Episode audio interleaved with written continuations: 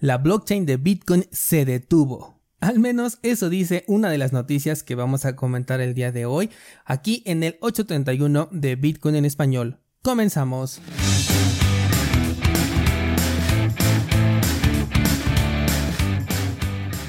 Esta semana en cursosbitcoin.com terminamos ya con el análisis y experiencia de lo que es la Nerd Miner que ya me acompaña aquí en mi escritorio y vamos a comenzar ahora con un dispositivo diseñado para crear tus propias semillas de recuperación. De este tipo de dispositivos vamos a ver dos, primero me voy a enfocar en uno que se llama Cedar y después me voy a enfocar en otro que es la Seed Signer que de hecho esta es la más popular, así que pendientes porque este viernes comenzamos con el análisis experiencia de armar y configurar una Cedar en cursosbitcoin.com. Descentralizados, los bitcoiners estamos celebrando que Bitcoin ha llegado a minar el bloque número 800.000. De hecho, para el momento de esta grabación ya vamos por el 800.100. Fíjate qué curioso que llegué a otro número cerrado. Y es importante porque es el número de bloques que se han agregado desde el comienzo de esta tecnología, cuando allá Satoshi Nakamoto minó el primer bloque y con únicamente un par de interrupciones que de hecho ya hemos comentado en otros episodios.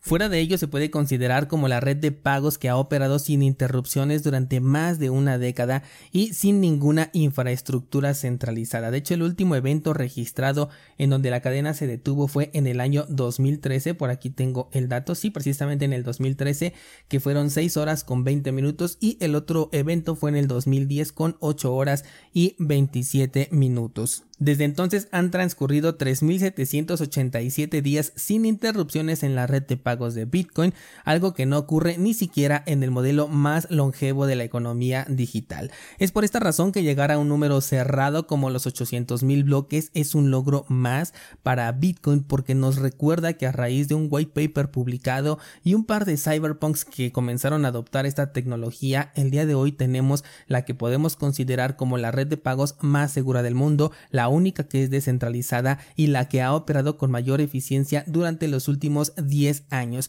De hecho, en una página que tengo aquí abierta, la podrás ver en la versión en, en video, eh, se puede ver el estado de la red de Bitcoin a través de los años. Podemos ver, por ejemplo, cómo en el año 2010 el tiempo de actividad fue del 99.90%, mientras que en 2013 fue del 99.93%. Y en todos los demás años, desde 2010 hasta 2023, salvo las dos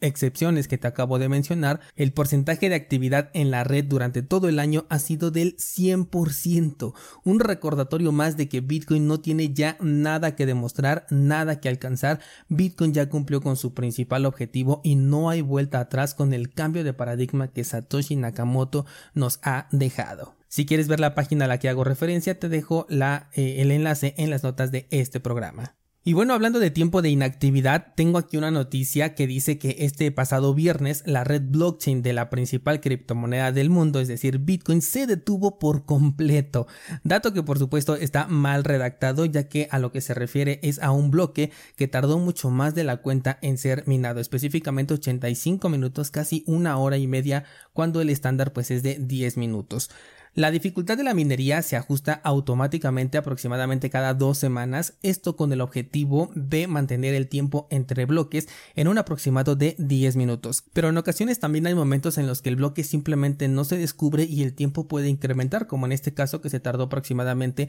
una hora y media. También está el caso contrario, en donde el tiempo se reduce bastante e incluso se puede agregar un bloque casi a la par que el bloque que lo precede. Justo por estas fluctuaciones en el tiempo y en el poder de minado que puede también subir o bajar es que se realiza un ajuste de dificultad que ya está programado y se realiza de manera automática. El hecho de que un bloque tarde más en confirmarse no significa que la red esté detenida, significa que está trabajando para obtener un nuevo bloque y ese trabajo está, está eh, llevando un mayor tiempo. Tener la red detenida significa que no puedas poner equipos a trabajar porque por algún error los bloques no se estén agregando o porque bien hay un problema que solventar como lo hemos visto por ejemplo en Solana o en Ethereum Classic por mencionar algunos casos de donde en donde la red sí se ha detenido en el caso de Solana han sido por algunos fallos internos y en el caso de Ethereum Classic la han detenido por problemas de doble gasto o por ataques. En el caso de Bitcoin, agregar un nuevo bloque depende por un lado del poder de minado que tienen, eh, bueno, que tenemos los mineros invertidos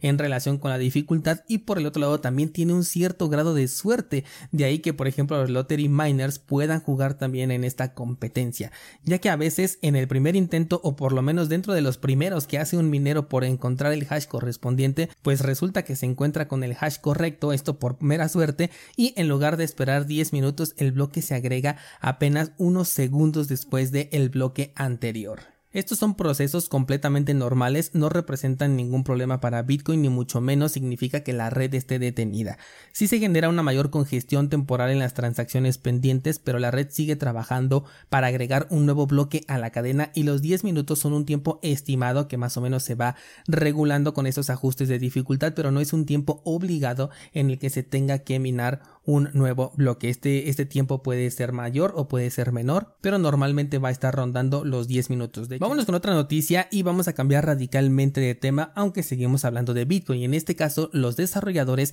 están proponiendo un nuevo sistema de consenso que sea diferente al Bitcoin Core, o sea, al software de Bitcoin que cumple con las reglas del consenso. Esto lo hacen para recuperar el tema de los covenants de Bitcoin, que no sé si te acuerdes cuando hablamos de ellos, se tratan de transacciones hechas con Bitcoin que permiten introducir contratos inteligentes, que en realidad son contratos tontos porque solamente pueden ejecutar las acciones para los que son programados. Y esto de llamarlos tontos no es una crítica, es más bien una definición un poquito más acertada con base en el poder que puede tener un contrato de estos. O sea que a mí me parece correcto que tengan estas limitaciones, por eso les llamé contratos tontos, no inteligentes, porque están limitados a únicamente lo que se les ha especificado y realmente no tratan de ser inteligentes. De hecho, yo creo que ahí sí entraríamos en un mayor conflicto si estos trataran de tomar decisiones. Pero bueno, han reabierto una discusión para encontrar una forma de llegar a un consenso que no está enfocado en Bitcoin, sino en el software de Bitcoin. Eh, aquí lo están separando en ideas distintas. Ellos dicen que Bitcoin Core no es Bitcoin y por un lado sí tiene sentido.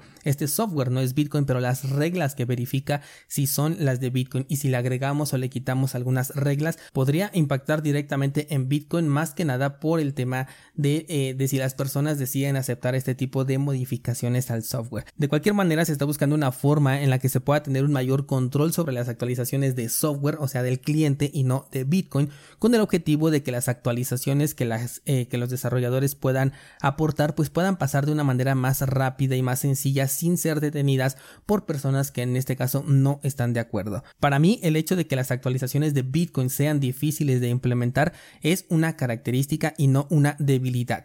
Eh, yo me imagino, por ejemplo, que si alguien se hubiera puesto a pensar en que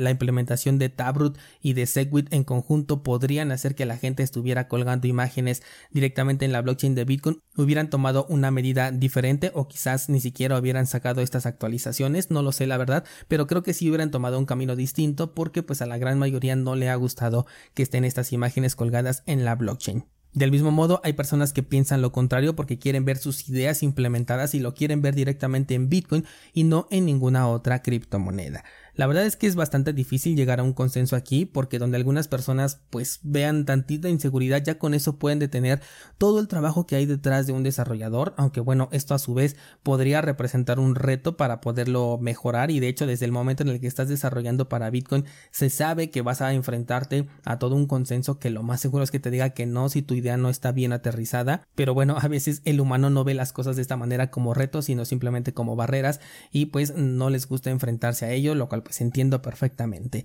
Es bastante interesante lo que pretenden estos desarrolladores, voy a estar al pendiente para compartirte cualquier cosa al respecto, también te dejo el enlace a la propuesta para que la puedas leer y me comentes qué opinas al respecto. No olvides que esta semana comenzamos nuevo análisis experiencia con lo que es el dispositivo Cedar, dispositivo para crear tu propia entropía de semillas de recuperación para Bitcoin, esta y casi 700 clases más dentro de cursosbitcoin.com. Eso sería todo por el día de hoy, muchas gracias y hasta mañana.